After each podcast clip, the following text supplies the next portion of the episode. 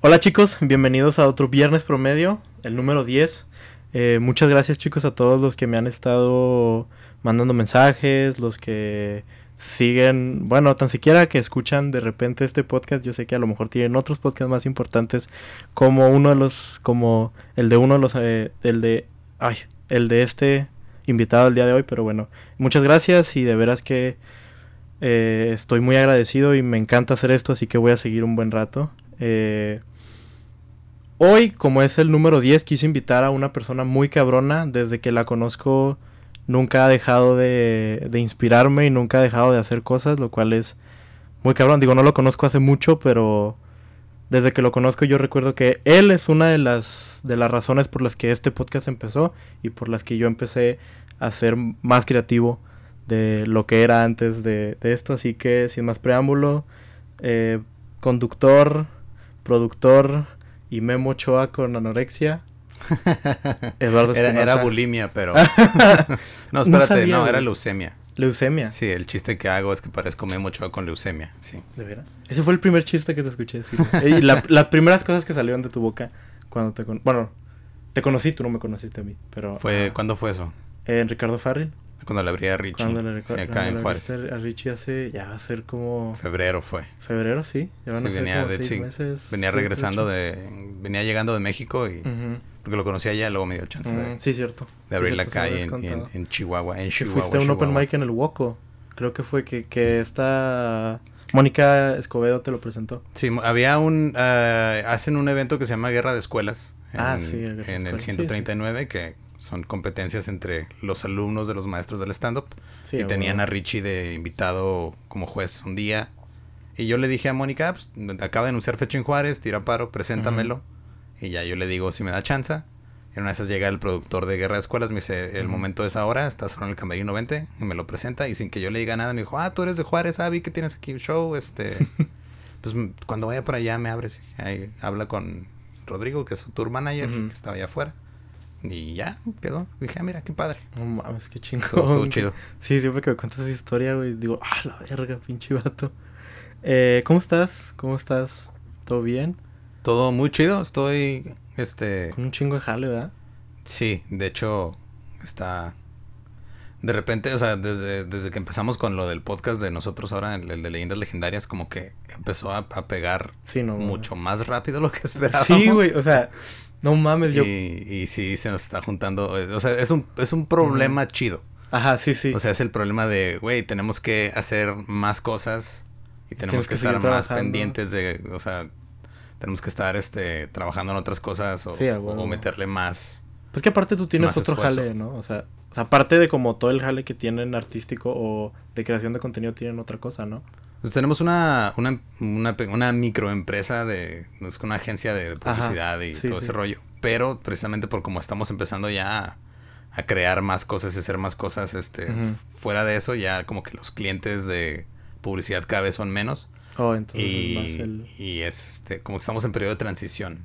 Qué como que estamos a, a punto de decir, ok, tal vez ya para el año que entra nos dedicamos nada más a todo lo que sea relacionado con comedia, ya sea producir el podcast, los eventos que traemos de stand-up, producir el late night, este, si salen más cosas, ir- irle metiendo a, Ajá. ir apostando, o sea, ya estamos empezando a, ya vamos a hacer nuestro segundo show que producimos en la Ciudad de México ahora el 30 de Ah, agosto. sí, sí, cierto. Entonces es La como poco a poco vamos creciendo.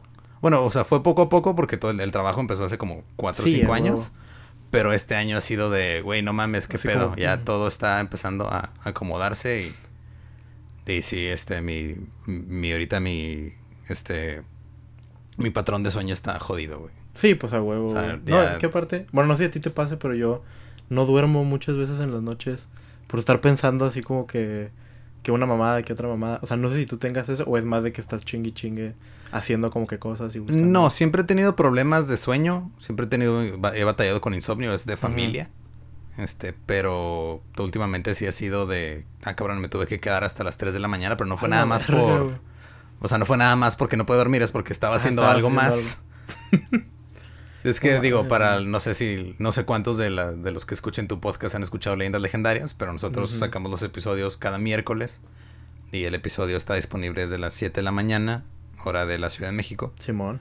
Y eh, por lo regular el, el, día anterior, el martes en la, en la noche, es cuando termino de, de preparar todo. Porque o sea, lo grabamos, pues, eh, digo, se graban diferentes días dependiendo de la disponibilidad de los invitados y todo eso, pero de por lo regular este lo sacamos el martes en la noche, terminamos de armar todo, yo lo programo, me quedo hasta las 2, 3 de la mañana, que al final de cuentas ese, en ese, ese, es el horario en el que mejor estoy, en el que más despierto estoy.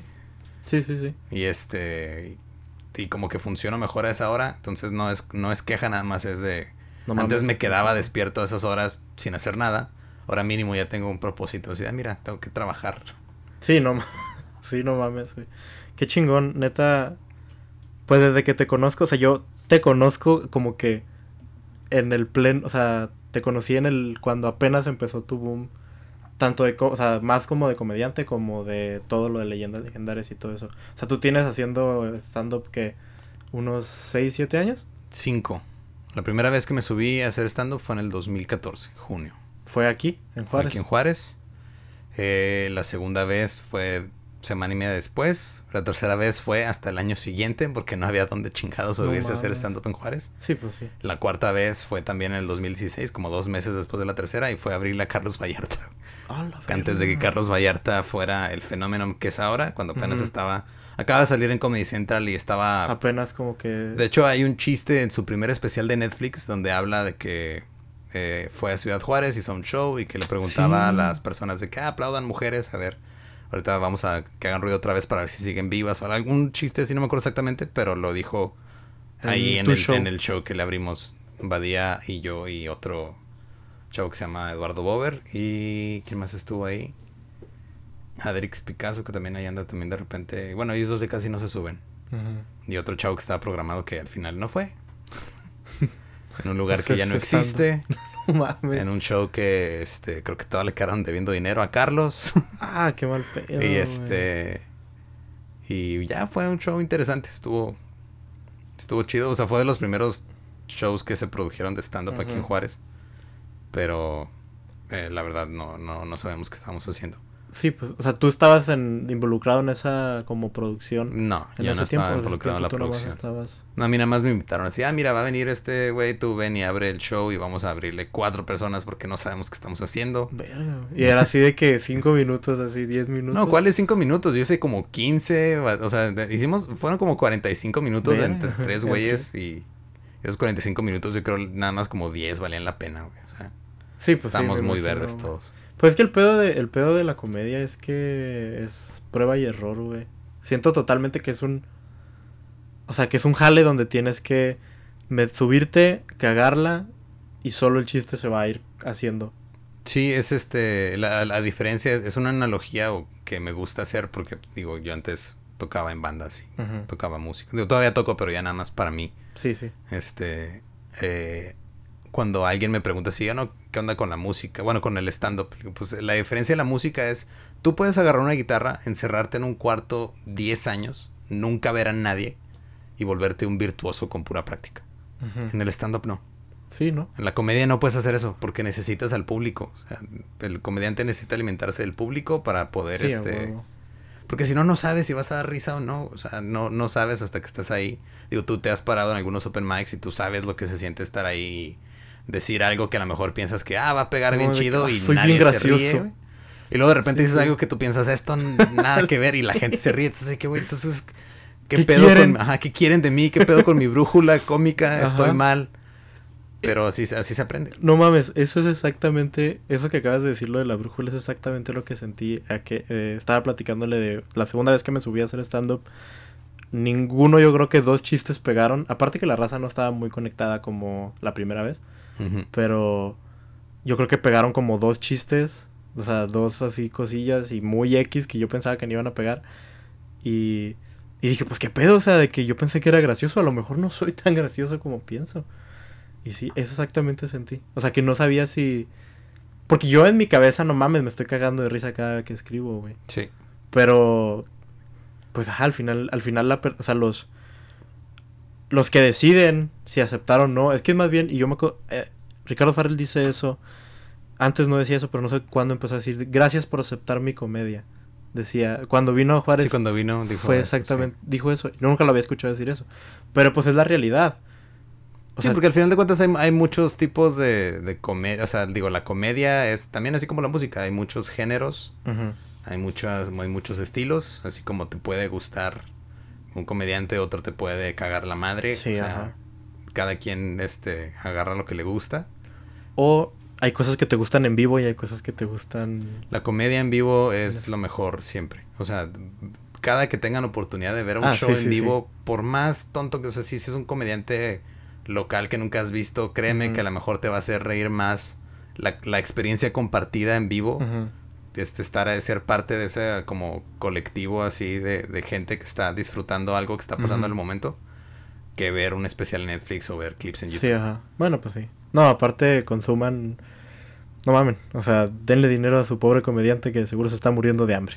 Claro. Este, no, no, o sea, es, es- es neta. A mí me ha pasado Sí, sí, que sí. veo comediantes de repente, me ha tocado, este, ahora que he estado yendo más seguido a la Ciudad de México.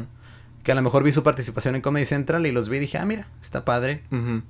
Este, tal vez me, así, eh, aventé aire por la nariz fuerte, así como, Ajá, sí. porque así te ríes cuando ves. ¿Sabes?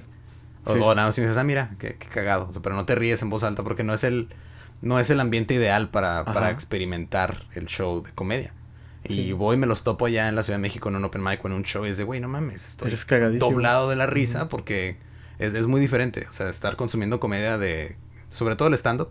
O sea, un, un video como gracioso, un sketch como quiera, pues Ajá, lo pues consumes. En- en- ese es... Y están hechos para ese formato. Ajá, están hechos ¿no? para ese formato. El stand-up está hecho para disfrutarse en vivo. Y cuando tú ves este una participación en Comedy Central o ves un especial de Netflix, en, re- en realidad este lo que estás viendo es este lo que, o sea, estás viendo cómo se hizo ese show en vivo que no estuviste ahí por güey. Sí, sí, totalmente. Yo nunca. ¿Cómo, cómo entras a esos especiales de Comedy Central, güey? O sea, a los de. a los que son así como varios güeyes. No sé. Hasta ahorita Está no, no he logrado grabar para siempre- Comedy Central, nada más este, he, logrado casi, que, güey. he logrado que me inviten al festival donde es el Ay, show no en vivo nada más. güey, también cuando pasó eso, no mames, yo me sentí. Dije, Este. ay, yo conozco a ese güey.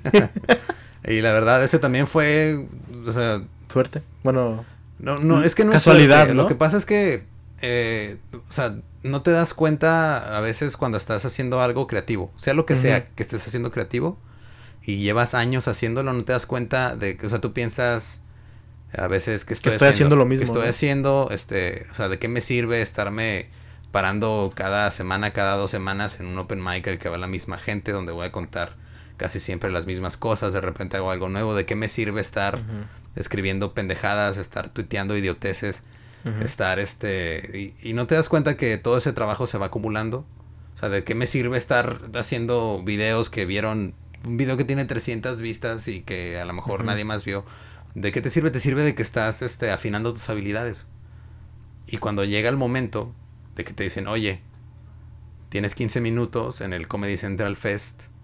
Dices, "A huevo, sí lo- sí puedo hacerlo." Porque llevas cuatro o cinco años haciendo algo que tú a lo mejor piensas, no, es que esto, esto no, no estoy haciendo nada, estoy donde mismo, no me estoy moviendo. Pero luego te das cuenta que, ah, no, o sea, ya cuando te llega el llamado ya estás listo. No mames. O sea, todo ese trabajo se va acumulando, todo eso. Si a mí me hubieran, este, digo, yo creía cuando empecé, dije, güey, no mames, soy bien pinche gracioso, güey. Soy la verga. O sea, yo soy bien gracioso, Sí, yo puedo, este, pero lo que pasa, y hay, hay una, es como un, un, un clip de audio y, de, y hay, hay videos que han hecho sobre esa, esa como pequeña plática que da Ira Glass, que tiene un podcast que se llama. This American Life, Creo que sí. que él habla que, que algo que es the gap, ¿no? Que es una brecha que tiene toda la gente creativa. Y él, él, lo, él lo dice porque él lo experimentó. Dice, cuando tú haces cualquier cosa creativa, tú tienes ya un gusto establecido. Por ejemplo, digamos, tú, Juan Gama, a ti te gusta Ricardo Farril, lo ves a hacer stand-up y dices, güey, me gusta un chingo lo que hace él, voy a hacerlo. Pero hay una brecha entre lo que ha trabajado Ricardo Farril, que Y es lo tu que he hecho gusto, y tu habilidad y tu capacidad, que es nada, porque apenas vas a empezar. Entonces nadie te explica que, güey, toda esa brecha la tienes que cubrir con trabajo, con estar escribiendo, con estar subiendo tu open mics a valer verga enfrente de 10 personas de vez en cuando. Pero eso va, es lo que va cerrando la brecha, va cerrando la brecha hasta el momento que llegas al, al punto en el que dices, ok, lo que estoy haciendo está al nivel de lo que me gusta. O sea, porque una cosa es subirte y, y decir dos, tres chistes y otra cosa es estar al nivel de tus héroes. Sí, ajá, totalmente, güey. Entonces yo, por ejemplo, yo ahorita estoy contento en, do- en donde estoy, pero no estoy, este... A gusto. O sea, es- estoy satisfecho, pero no ajá. estoy... eh, sea, ¿Quieres más, pues? Para mis cinco años estoy bien, Ujú. pero todavía me falta un chingo de camino por recorrer. O sea, apenas está... Digo, son cinco años donde apenas estoy empezando a ver resultados en el último año. Y es que es eso que dices como que... O sea, como que acumulaste todo y se hizo un volcán. O sea, como un volcán, ¿sabes? De que acumuló tanta lava que llegó un momento en que explotó y explotó muy rápido. Por lo regular, la analogía que usan es la bola de nieve. Mm, bueno, sí. Ajá. Ajá, Bueno, pero me gusta la del volcán, sobre todo porque hace un chingo de calor en el desierto en el que vivimos. Sí, sí. Eh, sí, o sea, como que explotó todo y explotó todo muy rápido. Porque te digo, yo te conocí ya al final, o sea, yo te conocí ya cuando tú estabas apilando las últimas, como los últimos ladrillos para, para como que llegar a, al principio del fin. O bueno, No, es que todo, o sea, yo como les digo a los que van empezando aquí en Juárez, es de, güey, a ti te- la escena de, de Juárez de comedia ahorita está en obra negra. sí, sí. A nosotros nos tocó el terreno baldío, sucio, con escombro y, y así, Sí, hierba o seca sea. y todo. Y primero fue limpiarlo, fue aplanarlo. Y apenas acabamos de poner así como... Los cimientos. ajá, y, y todavía le falta un chingo, o sea, va bien. Sí, Pero ha sido... Han sido cuatro o cinco años de... de pues, de nada. estar ahí nada más chingándole hasta que... Por ejemplo, a mí me da mucho gusto cuando veo que llega gente nueva a, a intentar subirse a los Open Mics y todo, que traen referentes este, mexicanos. Porque mis referentes en el stand-up son gringos, porque crecí en Sí, frontera y yo Me gustaría saber cuáles son. Digo, ya que estás. Este, el primero, bueno, mis, mis, como mi top de referentes en sí, de, de gente que, que yo veía y decía, ¿no? mames, qué chido. Este, Mitch Hedberg No sé. murió hace un Sí, chingo. no. Este, Mitch Hedberg era, era puros chistes cortos y eran muy Sí, one-liners así. Sí, puros one-liners. Cosas como un perro siempre está listo para hacer lagartijas porque siempre está en la posición ya para hacer los chistes de este tipo, ¿no? Así, estaban, era, Ajá. fue de los primeros que dijeron, mames, está bien chingón este pedo. Este, Dimitri Martin, que es más o menos, sea, de cuenta que también eran one-liners, todavía él sigue todavía este, haciendo comedia. De hecho, su, su especial del año pasado en Netflix está muy bueno. Nada más que la diferencia es de que Dimitri Martin y Mitch Hedberg eran, Mitch Hedberg eran como one-liners así para, para stoners, para, acá, Ajá, sí, de para que. grifos, y Dimitri Martin era como más, Ingenioso. más rebuscado a veces, más pretencioso, pero me gustaba. Y aparte él te- le metía como de repente elementos como musicales o de comedia sobre comedia. Y luego ya después, investigando y todo, me fui como a Steven Wright, que es un comediante de los ochentas, que también es así como muy absurdo, one-liners muy raros, o a veces beats este como muy largos, pero muy, muy absurdos y que a mí se me hacen muy chingones y tiene este delivery como que siempre nada más está hablando así como súper bajo. Sí, de- Un poco como Carlos Vallarta, ¿no? Pero sin subir. O sea. Más bien Como Carlos Car- Vallarta sin subir el tono de voz, ¿no? Algo así, ajá, Sí. pero, pero con comedia como más absurda Ah, todavía. sí.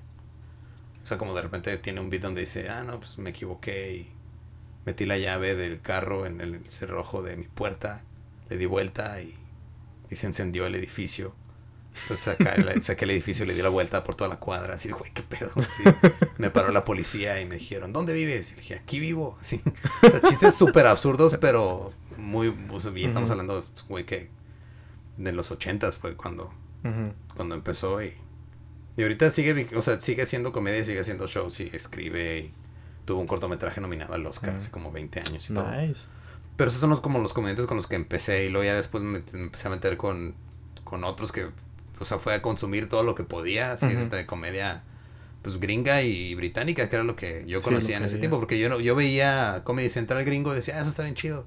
Y luego veía humor es los comediantes y decía, ok, me hace reír, pero es como el humor de mi papá, como que es este... O sea, e- es el programa que veo con mi papá, el, el otro lo veo yo solo, este, para mí. Es como de chavos. Sí, como. Ajá, pues más, más o menos. El- este, ya ni yo a mi edad digo eso, pero, Perdón. pero, pero vas bien, Pero ahí, ahí vas. ahí la llevas. Eh, no, fíjate que yo, mis referentes de la comedia, eh, el primero es Ricardo Farril. Es, para mí, es del primer show que vi en vivo y no me arrepiento de nada. De hecho, quiero volver ahora que venga en una semana. ¿Viene? o en- 22 de agosto. Sí, ajá. Eh, sí, ese güey neta es Alex Fernández. Pero Alex Fernández, ¿sabes qué pasa con él? Me encanta, pero su stand-up no tanto. O sea, su comedia, güey, la comedia que hace con cuando tenía deportología, la Liga de los Supercuates y, y Mejor el podcast. internet, chinga tu madre, demás. Y el podcast son para mí las tres cosas más cagadas que veo como ahorita. Pero su, o sea, su stand-up, por ejemplo, su especial no me gustó tanto. O sea, el especial, el, el especial. El especial de Alex Fernández. El especial. Sí, es, no se me hizo. O sea, está bueno. Por ejemplo, la parte de. Me recuerdo. Me acuerdo muy cabrón de. La parte de la banda. Sí. Y la parte de Sabadazo. Ujú. Esas son do- mis dos partes favoritas. O sea, sí me cagué de risa con la de Sabadazo, sí, no mames. O sea, aparte porque entra. O sea, entra en un. Siento yo que revolucionó como que la entrada. Porque ya ves que normalmente todos los estandoperos como que entran, de que checan el micrófono, como que. O sea, él entró, checó el micrófono y luego. Ah, me voy a salir otra vez, chingue su madre. O sea, como que. Se me hizo muy cabrón esa. O sea, como que ese de que. Como que rompe mucho y hace que la gente se sienta más a gusto. O sea, como que la gente. Dejas de esperar tanto. O sea, como que dejas de esperar esa comedia como seguida. Porque pues así son, así Sí, son los. o sea, ¿sabes? rompe con la estructura. Ándale, con la estructura de este- la, de la rutina. Ajá. Eh, Sí, por ejemplo, hay un, hay un este hay un comediante que se llama David Cross que en, en su especial de HBO de los 90 ya me valió verga, ya me metí en cosas de chinar de comedia bien cabrón. Pero donde sale, agarra el micrófono y empieza como a cantar, pero no con palabras, está haciendo nada más como Ah. sonidos así raros. Con, y, está como prendiendo al público. Y, y es como una rutina así como sacada de 1920, así de los teatros viejos de vaudeville, pero es una referencia como muy, muy vieja, tan vieja que ni, ni te das cuenta que es una referencia a algo. Sí, Simón, Simón. Y son como tres minutos de él, literal no diciendo Ah, nada, nada verga. más haciendo, así cantando, así como haciendo tonos raros. Y está bien chingón y te dices, güey, o sea, es que no nada más tienes que, no, no, no es de huevo nada más pararte y, y decir chistes y ya. Sí, no Puedes hacer otras cosas, puedes, no, no te, no te, no te tienes que limitar, pero tienes que estar consciente también de que, este, primero tienes que dominar algo para poder después tratar de, de, de- construirlo. Sí, sí, obviamente. Sí, tienes toda la razón, pero para mí eso fue como que un... Ese, o sea, el punto ese, el de Sabadazo, se me hace como muy, muy especial. Por eso, o sea, por ese... Porque también, después, ell- ell- o sea, ellos, y eso también se me hace muy padre, que la comedia mexicana está haciendo su propio estilo. Que es muy... Y no me dejarás mentir, es muy Adal Ramones tomado a otro nivel. No sé si, o sea, no sé si tú lo veas así, yo así lo veo. Porque yo crecí, o sea, yo la primera, o sea, la primera cosa de comedia de stand-up que vi fue... Fue, ¿quieres mon- fue el monólogo, y te voy a decir cuál es, güey. Fue el monólogo del parque de diversiones, güey. Parte 1, porque en ese tiempo YouTube no podía subir videos de 40 minutos. Entonces era cuatro partes de 10 minutos cada una, güey. Y sin anuncios, porque en ese tiempo YouTube no tenía anuncios. Un saludo a los Jalife Ah. que escribían los monólogos de Adal Ramones. Y para mí era. Pero no también. No, no era este Omar Chaparro también. Hasta no, no estoy tan, fam- Digo, tan Omar Chaparro. ¿Cómo se llama este güey? Jordi. No, Jordi no, no sé qué tanto escribía, pero sé que los monólogos en sí eran obra de Mao Jalife y de, no creo si es su hermano, su primo o algo así, pero era- eran los que se encargaban de la mayoría de, del desarrollo Ajá, del, del- monólogo. O sea, para mí era. O sea, y, y me acuerdo. Y tiene, te digo, tiene mucho esa como. Tiene mucho ese sazón, pero. Como subido, o sea, obviamente subido de tono, porque pues no es lo mismo pinche Televisa en los noventas a. Comedy Central ahorita que ya te deja decir prácticamente cualquier cosa menos, yo creo que política o... Creo que te dejan decir todo menos verga. No, verga creo que es telejita, no sé. Pero, Sí, ajá, son nada. Y aparte como que esa, esas como, digo, que rompen con, con los esquemas, por ejemplo, que cantan. O sea, que cantan de que, o sea, que se inventan una canción de que ahí como que, o que hacen una cancioncita pendeja, o sea, como la de estas botellas, ¿sabes? De que todo ese beat. Porque eso, es- y es algo que siento yo que casi todos, o muchos estandoperos que yo, o sea, cuando yo ya conocí como el stand-up en sí, Ajá. tenían. O sea, esa como canciones pendejas. Porque también Franco Escamilla en su tiempo, o sea. Güey, Franco es de. O sea, Franco es de donde yo soy, güey. O sea, Franco vive yo creo que a No, Franco es de- cinco minutos es de, mi casa, güey. Bueno, o sea, por- vive, pero más bien vive donde yo vivía, güey, en ese tiempo. O sea, él se presentaba en el Merequetengue, güey, que es un bar... Ya no existe, ¿no? El No, Merequetengue sí, sí le, existe, cambiaron, le- claro. le cambiaron el nombre, No, ¿no? según yo se llama igual. ¿Que bueno, no fui hace que, poco. que no es el que ahora es la mesa riñoña de... No, O ese era otro. no, ese es otro. Ese está... También el está es- por mi casa, güey. ese era Todos están cerca. Es que hay como hay muchos... Nunca he ido a, Monterrey... O sea, he ido a Monterrey cuando tenía 12 años al Ajá. parque de Plaza Sésamo. Nada más, güey. Esa es mi culero, referencia. güey. Y llegó Eh. un, un güey así, una botarga horrible de Ajá. monstruo come galletas a- Sí, sí. Haciendo... y olían a- feo, güey. Olían como humedad, güey. haciendo vueltas de hacer, así, haciendo ruedas de carro llegó hasta mí. Pues, ¿qué pedo? Este güey obviamente no se está metiendo galletas. O sea, Galletas no son así. calor de 35 grados y llega un güey haciendo vueltas Sí, de carro no. como 4 o 5 seguidas. Ok, Sí, algo, no, algo ah, está sí, raro no. ahí. Sí, no, haz de cuenta que el Merequetengue está. Sí, yo creo que como a 5 minutos, 10 minutos de mi casa y a, caminando de casa de mi, de mi bisabuela. O sea, Está ahí cerca. está ahí cerca. Y también Sí, la mesa quiero ir, de hecho tenemos el plan de ir este ahora con el podcast, pero está en planes todavía. Sí, pues si vas, ya sabes que yo conozco. Y digo, y en realidad podrías quedarte gratis porque todavía tengo casa ya, pero. Mm. Eh, no más que el pedo es que yo no. vivo-. Ajá, pero es que el pedo es que yo no. Yo no. No vivo cerca como de los bares cabrón. O sea, del unicornio azul y de todos esos no vivo cerca. Ni de la casa de Oscar Burgos. Simplemente pues del Merequetengue y de. Y de la mesa reñoña que está por Apodaca, sí. Creo que, más o menos. Pero sí, o sea. Entonces. Pero yo nunca conocí como que el stand-up en sí hasta. Hasta que ya de que empecé a. De que me acuerdo de, de los videos que, subía Franco Escamilla a YouTube. ¿sabes? Digo, a, a YouTube y luego a Facebook, que todo el mundo los pasaba. Era el tiempo que ya Facebook empezaba a poner videos más Sí. seguido. Y. Eso, pues te digo, Richie Farrell cuando estas botellas no se quedan solas, que también lo vi en, en Facebook, yo creo, güey. Alex, yo creo que ya lo conocí en el especial. Alex sí lo vi hasta el especial y luego salen de portología y ya fue cuando de que no mames, güey, todo gracioso, o sea. No sé si tuviste, llegaste a ver de portología, no sé qué tanto. Sí, te- sí lo llegué a ver, no O lo sea, seguía no, no. a- Yo soy Ah, un fan. ajá. pero era, era un muy buen contenido. Sí, no, no, mucho. no, o sea. Y.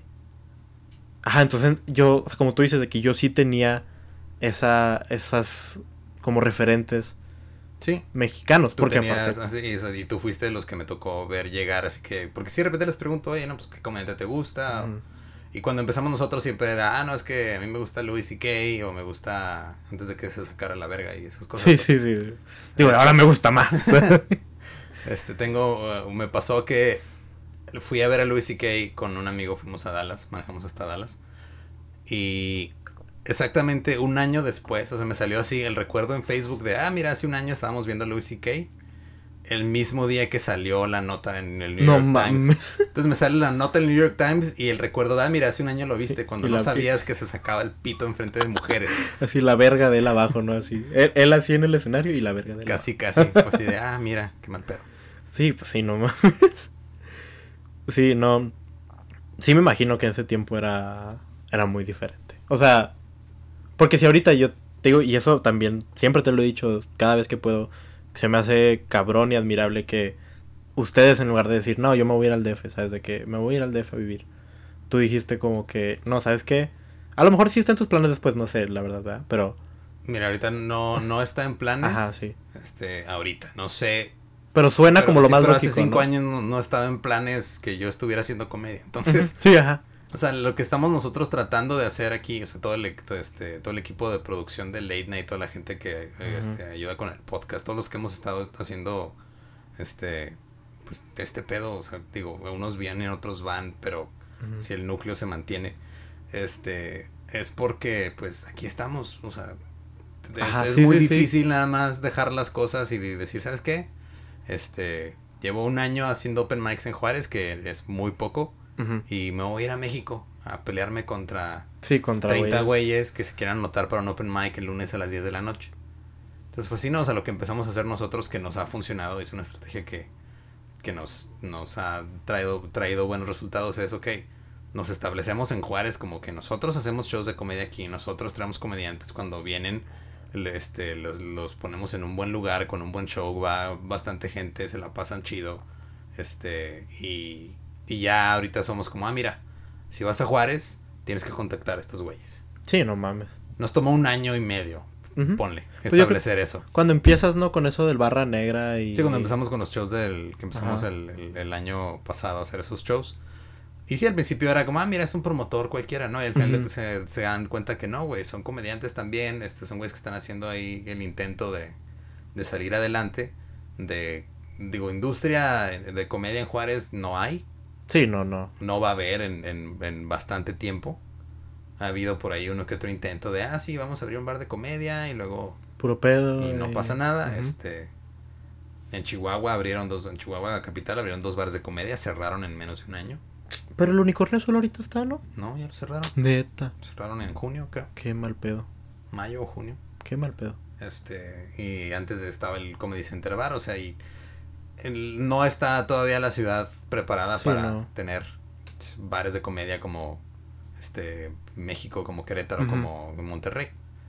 Pero antes tampoco estaban preparados para ir a un show de stand-up, antes no Sí, sabían ¿no? qué pedo. Ahora ya saben, ahora ya van y dicen, ah, mira, pues tal vez no lo con, no conozco al comediante o a la comediante que están trayendo, pero vamos a ver qué pedo porque Sí, sí.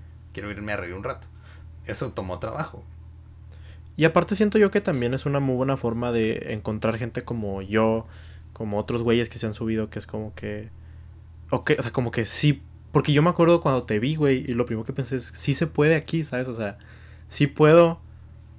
Porque antes de eso como que yo, digo, yo quería hacer stand o sea, o pe- había pensado en hacer stand pero era como que, güey, pues es que estoy en Juárez, de que en realidad no, no existe como que tanto, o sea, se ve que no hay gente, de que no hay bares de comedia, o sea, como, ¿cómo voy a empezar? No, o sea, como que tú dices, verga, güey, ¿cómo empiezo? Y luego te veo a ti, güey, de que un cabrón, que en ese tiempo, para mí en ese tiempo era como que, güey, este cabrón le está abriendo a Richo Farrell, ¿sabes? O sea, de que este güey no es pedo. Digo, y ahorita ya sé que no eres pedo, pues, pero en ese tiempo decía de que este güey ya de estar cabrón.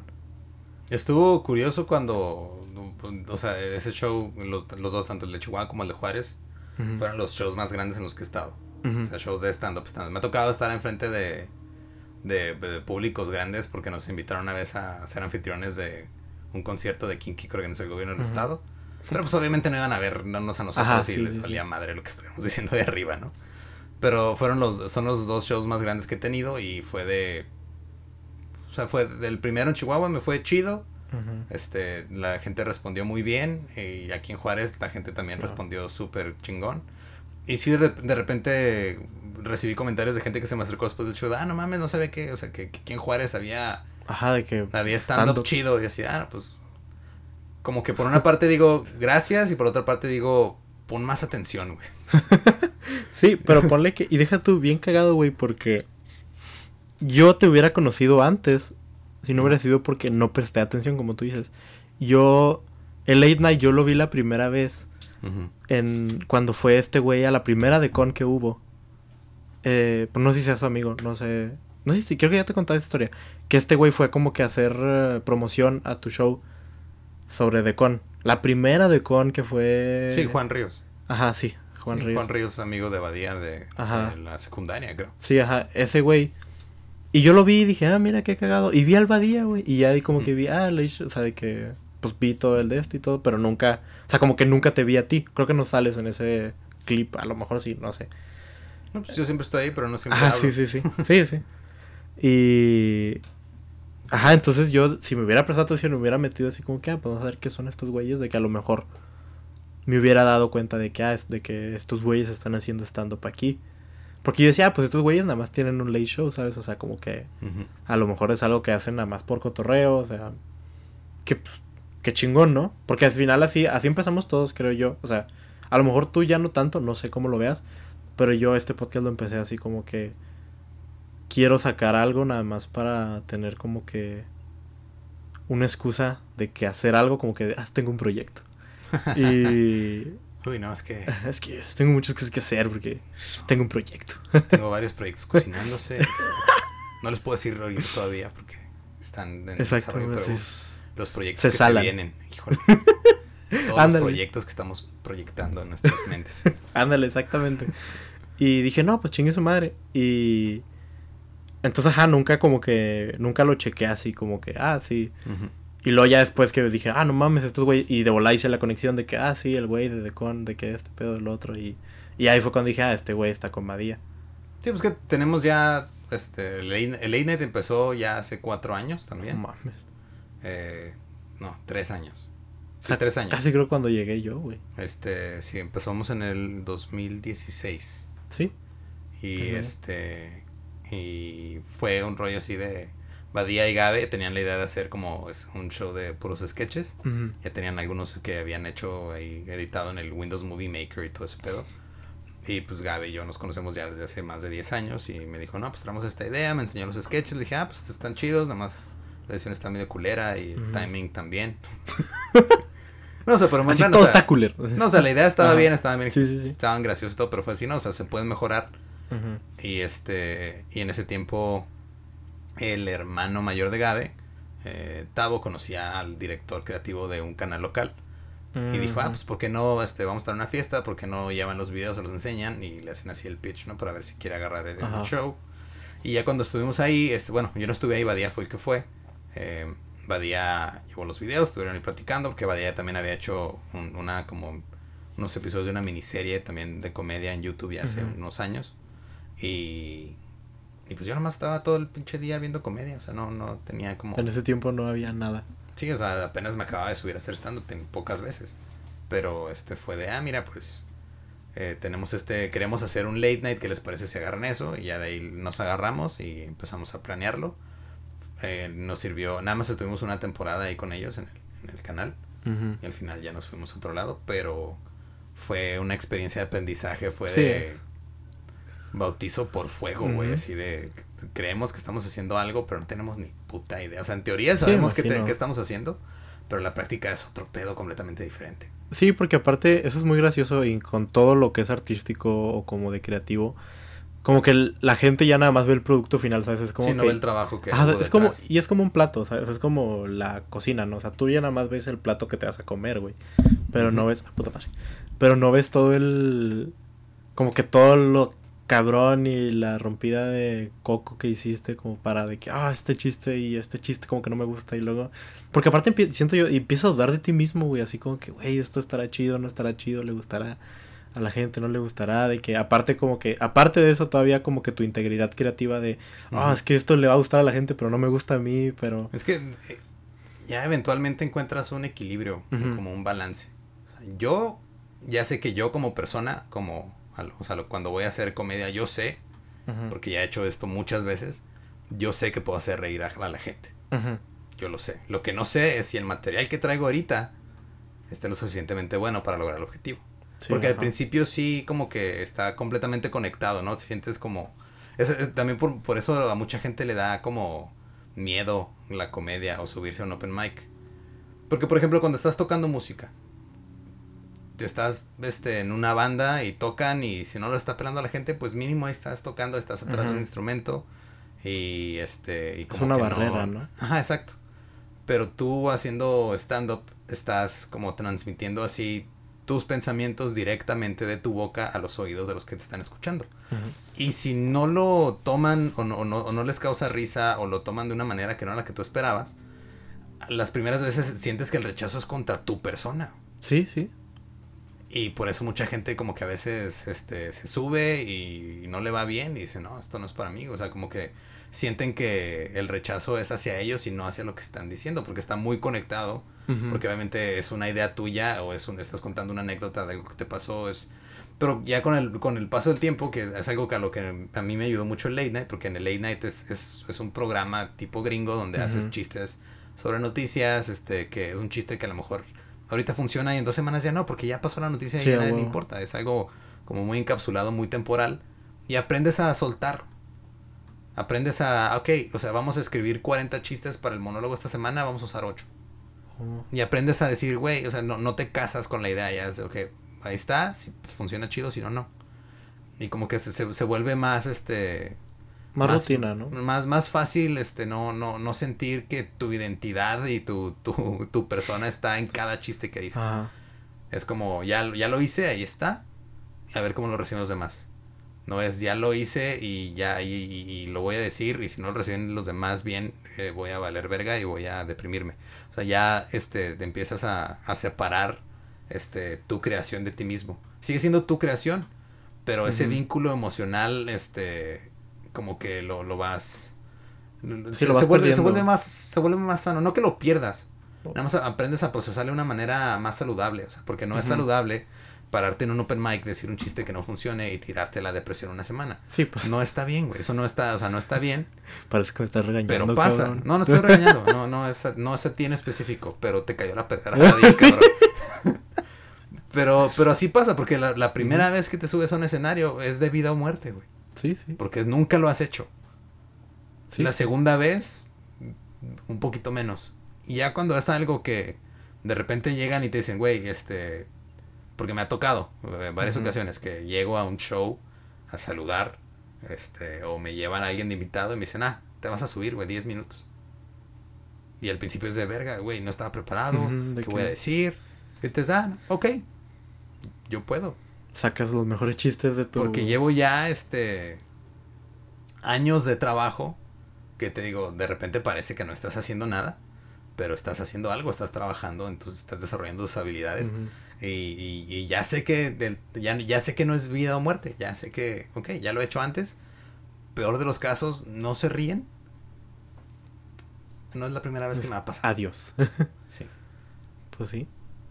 Eso está, eso está muy padre que. Eso que digas de que separar como que tu creación de ti, eso se me hace como muy cabrón. Y siento que es algo que no entendemos nosotros. Porque tendemos a ser muy pasionales todos con nuestras, Ujú. o sea, con nuestras creaciones o con lo que hacemos, ¿no? O sea, Sí, es que quieres controlar, o sea, es, es este... Quieres controlar, como con- controlarse todo el proceso creativo, también quieres controlar cómo lo recibe la gente. sí, ajá. Y no se puede. Sí, eso es lo, que, lo no único puedes que no se controlar, puede, sí. no puedes controlar. O sea, si tú ves que, si tú escribes un chiste y lo dices, tú no puedes controlar cuánto se va a reír cada quien o si alguien se va a ofender, no, tú no lo puedes controlar. Tú lo único que puedes controlar es tu proceso creativo y cómo le entregas eso al público. Ya lo que pase después, pues ya va a pasar. Ajá, ni pedo. sí, sí. Ya si de repente te metes en un pedo, pues ya tú verás cómo, ¿Cómo te sales? cómo te sales, pero, pero tienes que aprender a, a- a soltar. Eso está, eso está muy chingón, güey. O sea, yo creo que... Y sí, sí tienes esa razón. De, y, y digo, con todo eso, o sea, no nada más con... Yo creo que hasta la gente que no hace cosas como que para ellos piensan que es creativa, sino desde la gente que crea, o sea, que tiene un negocio, la gente que... Bueno, lo que decías ahorita de un plato de comida. Tú como cocinero, o sea, haces el plato de comida y se lo das a alguien y si alguien dice, ay, no me gustó, Pues qué, o sea... pues qué, güey, a mí no me gusta el brócoli, por ejemplo, porque pues, soy un niño de tres años, sí. no me gusta el brócoli y si me dan un plato con brócoli, no me gusta, no es pedo del cocinero, es pedo de... de- es, es ya mi circunstancia como persona, de yo cómo recibo esa creación. Y puede ser el pinche brócoli más cabrón y mejor Sí, cocinado. pero a mí el pinche brócoli me sabe feo, o me sabe amargo y culero y, y eso no, ajá, por más que el pinche el mejor chef del mundo me dé brócoli, es muy probable que no me vaya a gustar. Y así pasa con, con todo lo que sea, o sea, con cualquier cosa que que, que, Que, que que, tú creamos, creas ¿no? y que alguien más consume. Sí que, y que... Y siento yo que es algo tan... Eso está padre que la gente sepa eso, porque si la gente todavía ahorita tiene miedo de... Y la gente que nos escucha llega a tener como miedo de hacer algo, de aventarse, creo que estas palabras que dices es como que, ah, ok, de que X, güey. O sea, de que ya que sea lo que Dios quiera, literal. Sí, y, me han tocado este chavos que se me acercan, ya les dije, ahora ya dije chavos por tu culpa. este Los muchachones. unos, pues unos chavos ahí, bien cotorros, ¿verdad? que quieren, quieren meterse hasta las Estás- guasas. Estás literal diciendo todo lo que yo digo así a daily basis. Este, no, de repente se me acercan y me dicen, ¿qué consejo me das para empezar a hacer stand-up? Suena cliché y es un consejo que te van a dar todos, es, hazlo y ya, güey. O sea, te agarra tus pinches notitas que, o las cosas que te dicen, ah, deberías decir eso porque eres bien cagado y súbete un micrófono y dilas y ya, empieza a hacerlo. No la pienses tanto. Sí, y es que aparte siento yo que es muy diferente, bueno, no sé si a ti te pasa, o sea, porque ah, te quería platicar de eso. ¿Cómo ves tú, o sea, cómo describes tú la comedia que tú haces? Porque, por ejemplo, yo siento que yo no soy la misma persona que soy aquí, por ejemplo, en el podcast, que soy como un poco más serio, como un poco más callado, o sea, de que hago chiste y todo, pero es como que, ah, como soy en el escenario, que es como que mi versión descontrolada de que mi versión como que me vale verga. O sea, como que todas las mamadas que pienso y digo, o sea, que yo solo me cago de la risa, pero que no le cuento a nadie. O sea, o como que mi yo más desinhibido. Porque, por ejemplo, cuando, y te digo, la primera vez que me subí al, al open mic, yo no recuerdo muy bien lo que pasó. Sí, se te, va, se, te va la visión así a las chingadas, ves todo negro y de repente ya te bajaste y dices, ¿qué pedo, güey? Sí, sí, no, y luego, o sea, deja tú y como que, pero nada más sientes. O sea, nada más como que es muy visceral, así como, si estás sintiendo como, y cuando la gente se ríe, y luego como de que empiezas a ver que el público de que reacciona, y luego de que, ah, tú, pinche gordo, y tú, o sea, como que, pero no, o sea, pero en realidad no estás como que ahí, pero luego ya cuando sea, pero luego ya cuando te bajas es como que, ay, qué pedo, qué hice, es, que, es, Como, es como por etapas. Bueno, lo que dices de, de cómo eres, eres diferente en, en diferentes, este, eh, como facetas creativas, porque cada faceta creativa es diferente. O sea, no es lo mismo pararte a un escenario donde tienes que entretener a, a, personas que están ahí y que estás compitiendo a veces este con la que le ponen atención al mesero porque están pidiendo una chela o porque de repente les llega un mensaje, checan el celular. O sea, esta es este, tu versión en el escenario obviamente no es la misma que va a ser este, tu versión en el podcast. Sigue siendo tú. Sí, sí, Pero o sea, todo el mundo tiene, digo, no, no es que esté siendo hipócrita o falso, no, nada más es yo cómo me comporto ante esta situación, yo cómo me comporto ante una situación en la que estoy platicando con una persona y me están escuchando mientras manejan o me están escuchando en sus audífonos mientras salen a hacer ejercicio o lo que sea este, o mientras cogen. No sé si en tu podcast lo escuché gente mientras cogen. Ah, espero que sí. Leyendas ya nos han llegado varios mensajes que sí. mientras están cagando, sí. Y este, y, de repente, o sea, tienes que, que, estar consciente de que, ok, no vas a actuar tampoco igual aquí como actuarías eh, si fuera esto un blog para YouTube. Ajá, sí, este, frente a una cámara y, y es un medio visual. Entonces no está siendo es una versión nada más de ti. Es como te portas con tus papás y cómo te portas con tus sí, Totalmente. Sigue siendo tú, pero te ajustas a la, a la situación. A la, situación. Sí, o como es completamente tus amigos cholos y tus amigos acá fresitas, güey. Eh, no, no, tienes cara de que hayas tenido amigos cholos. Ni tú ni yo. Bueno, pues te diré. Pero esa es su historia para. esa es historia para otras chelas. Eh, y, sí, o sea, yo sí soy soy diferente, o sea, me comporto diferente en el escenario como me comporto abajo del escenario, pero no soy otra persona. Sí, no, no. Soy yo en una situación distinta. Sí, obviamente. Sí, pues al final actúas según la situación, eso es muy... Pues, ¿Y cómo describes tú tu comedia? O sea, ¿cómo dirías tú de que, ok, ya me dijiste como tus influencias, ahora quiero que me digas tu estilo, o sea, mi estilo es este de que en específico como... como porque yo he notado que tú, o sea, a mí me gusta que tú seas, o sea, siento yo que tú eres la persona más tú en el escenario. Ok. O sea, de los que yo conozco así de y que pues, o sea, y que he podido convivir con ellos, tú eres o sea, es, es como eres tú, simplemente estás contando como que o sea, como que cosas, ¿no? Chistes horribles, cosas sí, chistes. Ah, güey, el de Memo Ochoa con Onyx es muy bueno. Leucemia. bueno, perdón, con leucemia. ¿Por qué leucemia, güey? Porque estoy bien pinche pálido y me estoy quedando calvo, güey, por eso. bueno, Ay, güey, no Ay, es que pensé, me llegó una imagen a la mente muy cabrona de alguien. ok. Perdón. Eh, no, o sea, yo no sé, es que es difícil que te pidan describir. Si me viera yo a mí objetivamente diría, este, mi comedia no es eh, high energy, no soy... Sí, no. Yo no me muevo en el escenario casi, yo no ando haciendo, yo no actúo tanto los chistes. Hay gente que luego, digo, Richie es un maestro en hacer eso, Richie recorre el escenario de lado a lado, eh, hace, de repente hace voces, hace uso del espacio muy diferente. Mi comedia, creo, porque yo como lo veo en el stand-up es de que hay dos cosas, es el performance y el material. Y hay gente que es más material que performance, hay gente que es más performance que material, hay gente que cuando llegas al equilibrio entre los dos es de puta madre, no mames. Este, gente que se enfoca más en el performance o en cómo dice las cosas que en qué está diciendo.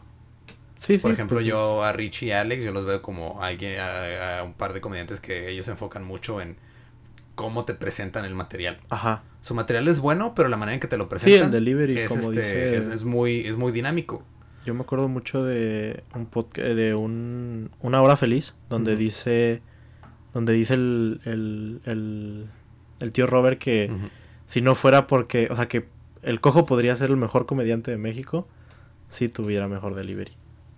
Tu Cojo es muy bueno, ahora que vino a Juárez, este... No lo vi, güey. Estuvo, Estaba bien, en estuvo muy bueno el show, eh, ovación de pie. No sé si le estaban presumiendo que se podían parar bien, pero... No, Ah, no. El, el- el show que trae es muy bueno, también es de mis favoritos y este... Sí, sí, es de Y mis sí, su, favoritos. matu- su material es muy bueno. Sí, pues es la mejor pluma de México, güey. O la peor. Según. cómo lo veas. Este, no, o sea, es este.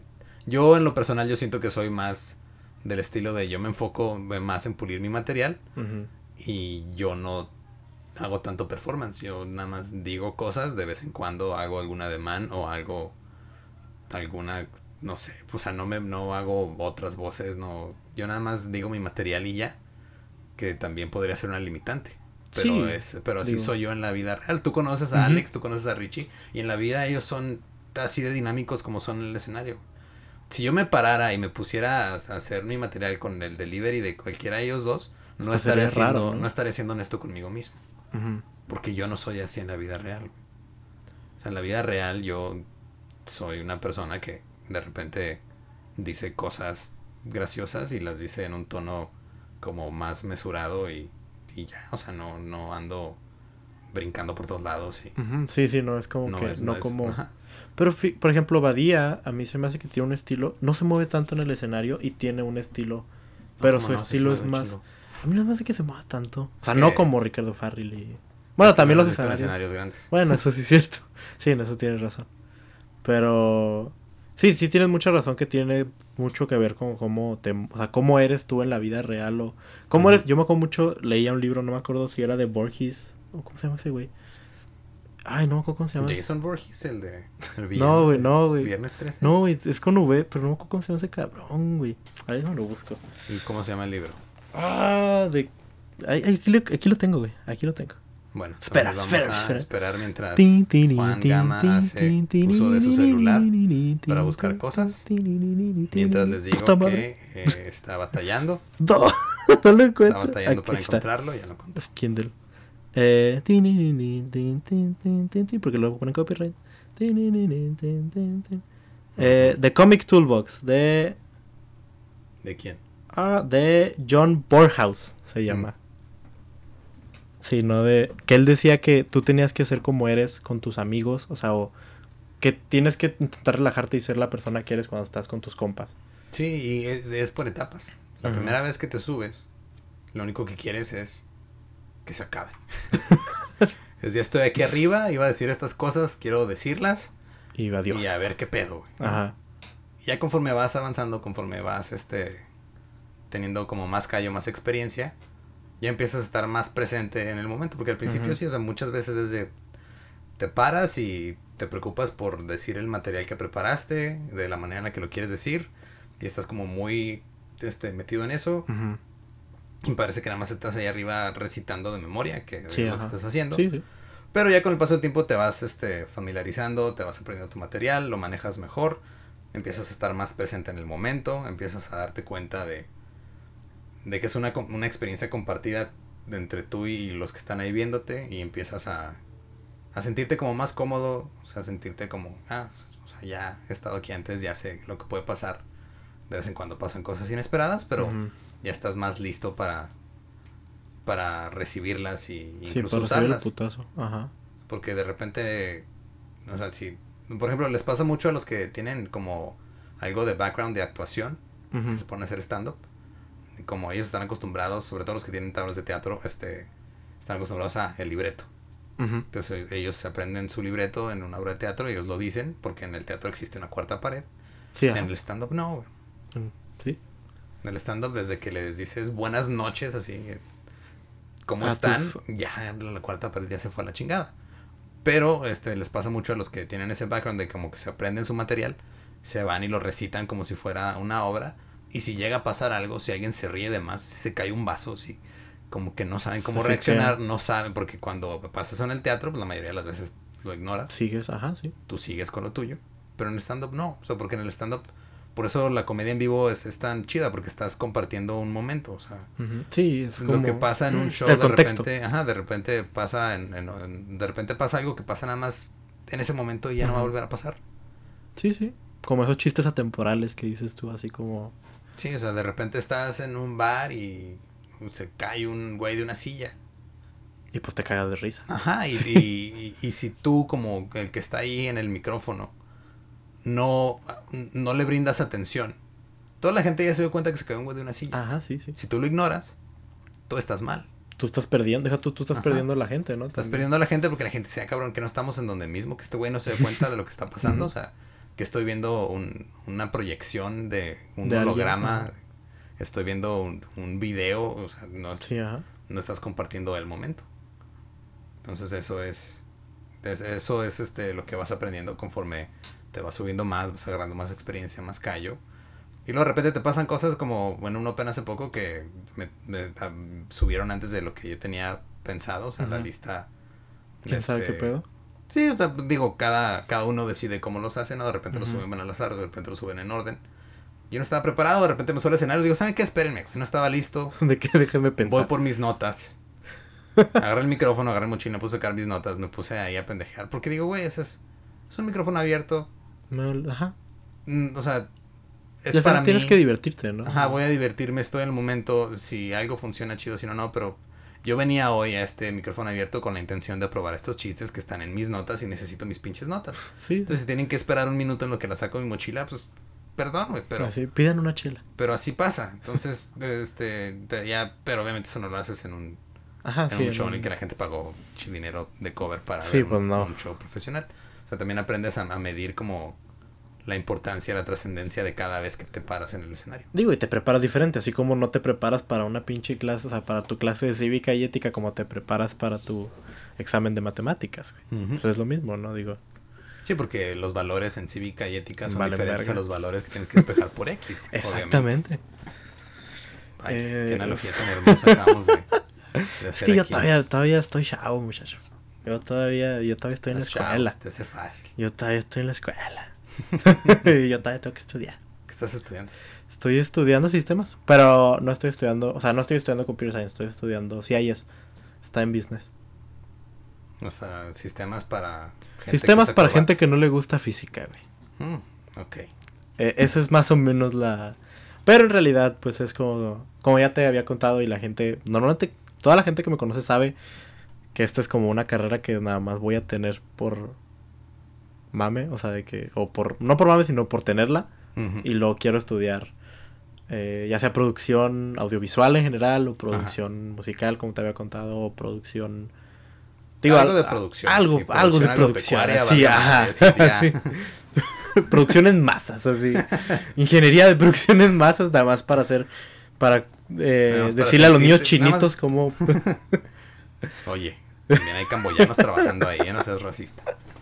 No, nada más porque Sí, los ojos rasgados son de China, ahí te encargo. perdón, perdón. Sí, tienes razón, tienes. Eh, Sí, si vas a hacer este. Si vas a ser culero, sé culero con Sí, todos, ajá, pero sí. no, no generalices. Tienes razón, sí, para, para que niños traumaras, así... Oh, lo verga, me fue muy recio, ¿verdad? Sí, ¿tú son?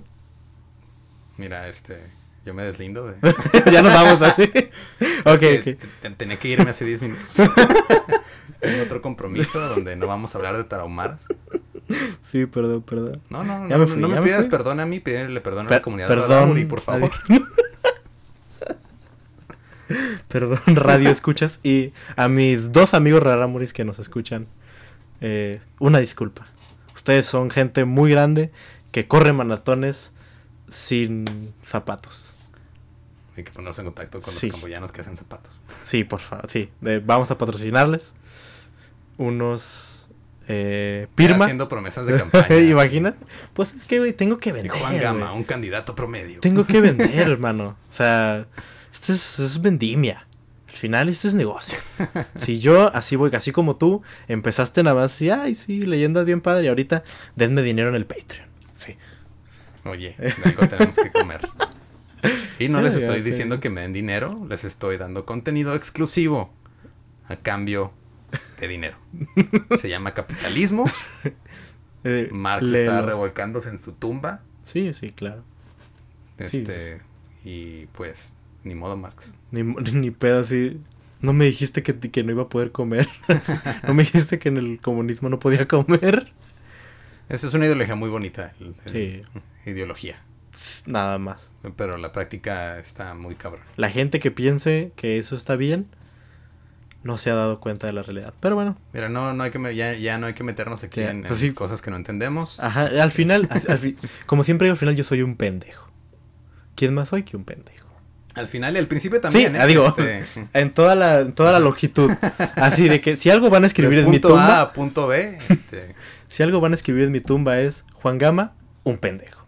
un pendejo de 1999. Así, de 99. 99, todavía soy 90. Ah, mil no, ah, 2000. Al 2000, 2100. 24. Quiero vivir Este, 100 años. Bueno, mira, te 100 traigo más años. noticias.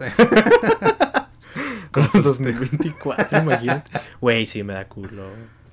No, yo Tú ya viviste, güey. No lo digo por ti, lo digo porque el planeta ya se va a la Sí, mierda y nos vamos a morir todos Digo, en el 2024. tú ya perdiste el cabello. Sí, ya. Yo ni- todavía lo tengo. Ajá, ni, ni tiempo te va a dar. No, ¿Sí? No, te preocupes, este, con todo lo que estás consumiendo de comida procesada, Sí, bueno.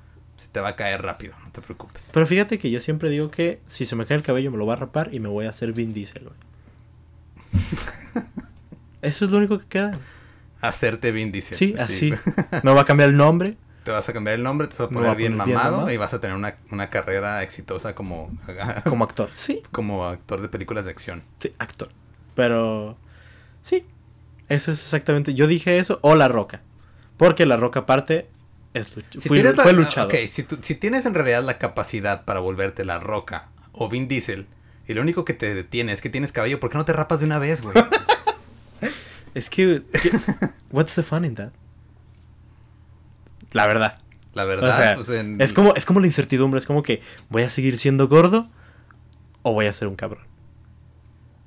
Es la incertidumbre, hermano. Es, es la incertidumbre, es- no es engañarte a ti mismo de que no quieres aceptar que vas a seguir siendo un gordo, güey. Ah, porque- ya voy al nutriólogo, güey. Ya tú sabes, ya es el, los que no sepan y no me han escuchado hacer mi stand-up, eh, los chistes que más me pegaron es de gordos, porque la raza solamente se ríe de los gordos y de los feos. Eso no es cierto, yo no hago chistes de gordos ni de feos en mi stand-up.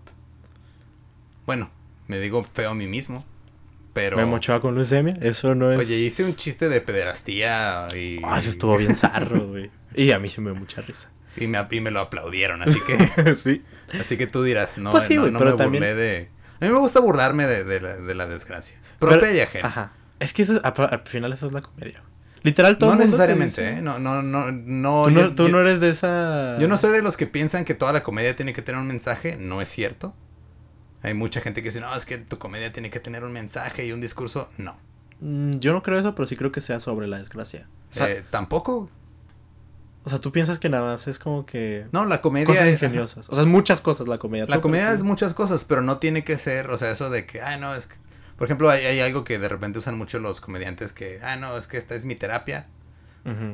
Pues, qué bien, güey, pero no tiene que ser así. O sea, no me digas a mí lo que... Qué, qué chido que digas eso O sea, porque... por ejemplo, ve a Daniel Sosa. Daniel Sí, sí. Sosa hace sus personajes, hace sus voces, hace sus chistes sobre un billete de 20 pesos. ¿Qué, qué de tragedia hay en eso? ¿Qué de discurso social hay en eso? No hay nada, pero sigue siendo gracioso. Lo voy a encontrar y te lo voy a decir.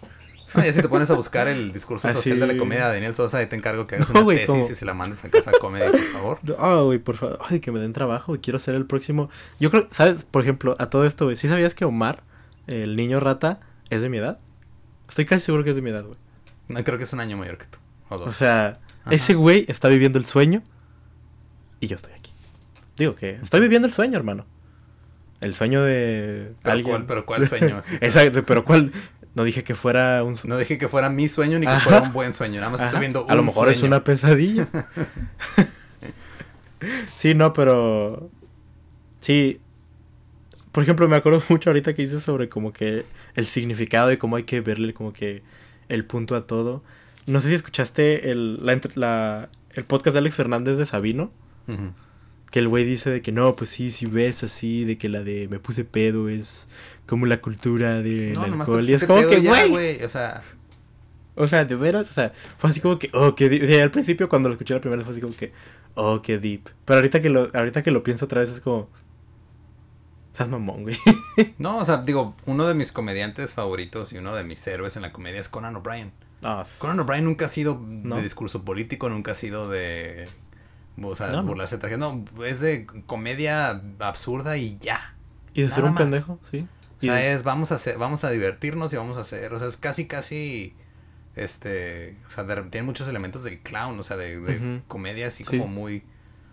pues, como muy simple, pero que funciona. Entonces, Sí, muy yo no blanca, soy de. ajá, yo, no, yo no soy de esos que dicen, no, es que todo lo que tienes que decir tiene que tener. eh, ah, vamos a decirle a la gente que por qué está mal la sociedad a través de los chistes. Si lo puedes hacer y lo haces bien, qué chingón. Pero no es a huevo. Así como no es de a huevo publicar, no es de a huevo tener discurso social en sí. tu comedia, no es de huevo este querer este hacer chistes sobre tragedias, no es de a huevo este querer este hacer chistes, porque luego hay muchos que se suben y dicen, "No, sí, voy a hacer comedia que Voy a ser este, negro. Sí, humor negro, así. Ajá, y pues. Y voy a hablar de bebés muertos, así, güey. Para empezar, esos chistes ya los escuchamos. eh. Así, eso ya los dijo Lolo. No, yo no hago chistes de. Bueno. No, son fetos. Este. son chistes de aborto. Así de que en el norte, pues sí son bebés. En el norte, bueno, depende de que, Así. depende en qué estado estés. Ajá, digo, si ya estás del otro lado, a lo mejor ya no es. Depende de quién le preguntas. Si le preguntas a mamá, son milagritos. son este, criaturas del Señor. Uy, si mi mamá te escuchara, güey. Pero bueno. Ahorita me corre. Eh, sí, muy probablemente sí. y eso que no me traje mi playera de, del Bafomet, así. de- Wow, no mames. Eh, güey, qué. Qué delicia platicar contigo, güey. Eres un cabrón, güey. Neta, me caes a toda madre desde que te conozco. Y siempre has sido muy. Y siempre te lo digo, y siempre que puedo te lo digo, eres una persona muy eh, approachable. Siempre estás ahí. accesible para los que no Accesible, son pochos como nosotros. gracias. Ajá. Eh, güey, qué culero estuviera en el paso, de veras.